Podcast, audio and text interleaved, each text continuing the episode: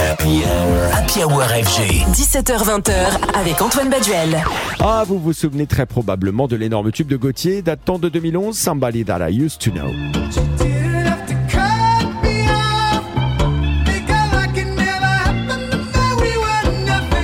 On aurait pu avoir quelques doutes à l'idée d'un remix de cette chanson, mais quand on sait que cette dernière a été produite par Kevin McKay, les craintes se dissipent et pour s'attaquer à ce tube, l'écossais Kevin McKay s'est associé au DJ hongrois James Cole pour un résultat vraiment appréciable. Et quand Taki Makli m'a amené ce titre en me disant tu vas voir c'est une bombe, je n'en ai pas douté une minute.